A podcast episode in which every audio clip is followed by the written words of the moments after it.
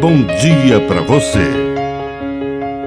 Agora, na Pai Querer FM, uma mensagem de vida. Na palavra do Padre Dirceu Reis. Falsos elogios. Elogios fartos e fáceis podem ser falsos e esconder mil armadilhas. As críticas, às vezes, são mais construtivas. Lembre-se daquele elogio que Jesus recebeu dos fariseus: Mestre, sabemos que és verdadeiro.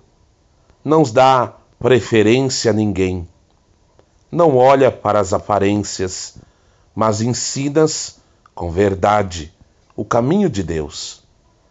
Então dize-nos. E vieram com a pergunta, que era uma armadilha, para tentar apanhar Jesus em alguma palavra que pudesse ser usada contra ele para condená-lo. Às vezes, os elogios fáceis e falsos nos iludem e nos acomodam. É preferível aquela palavra de crítica, mesmo que às vezes seja um pouco dolorosa aos ouvidos, mas com certeza nos fará crescer.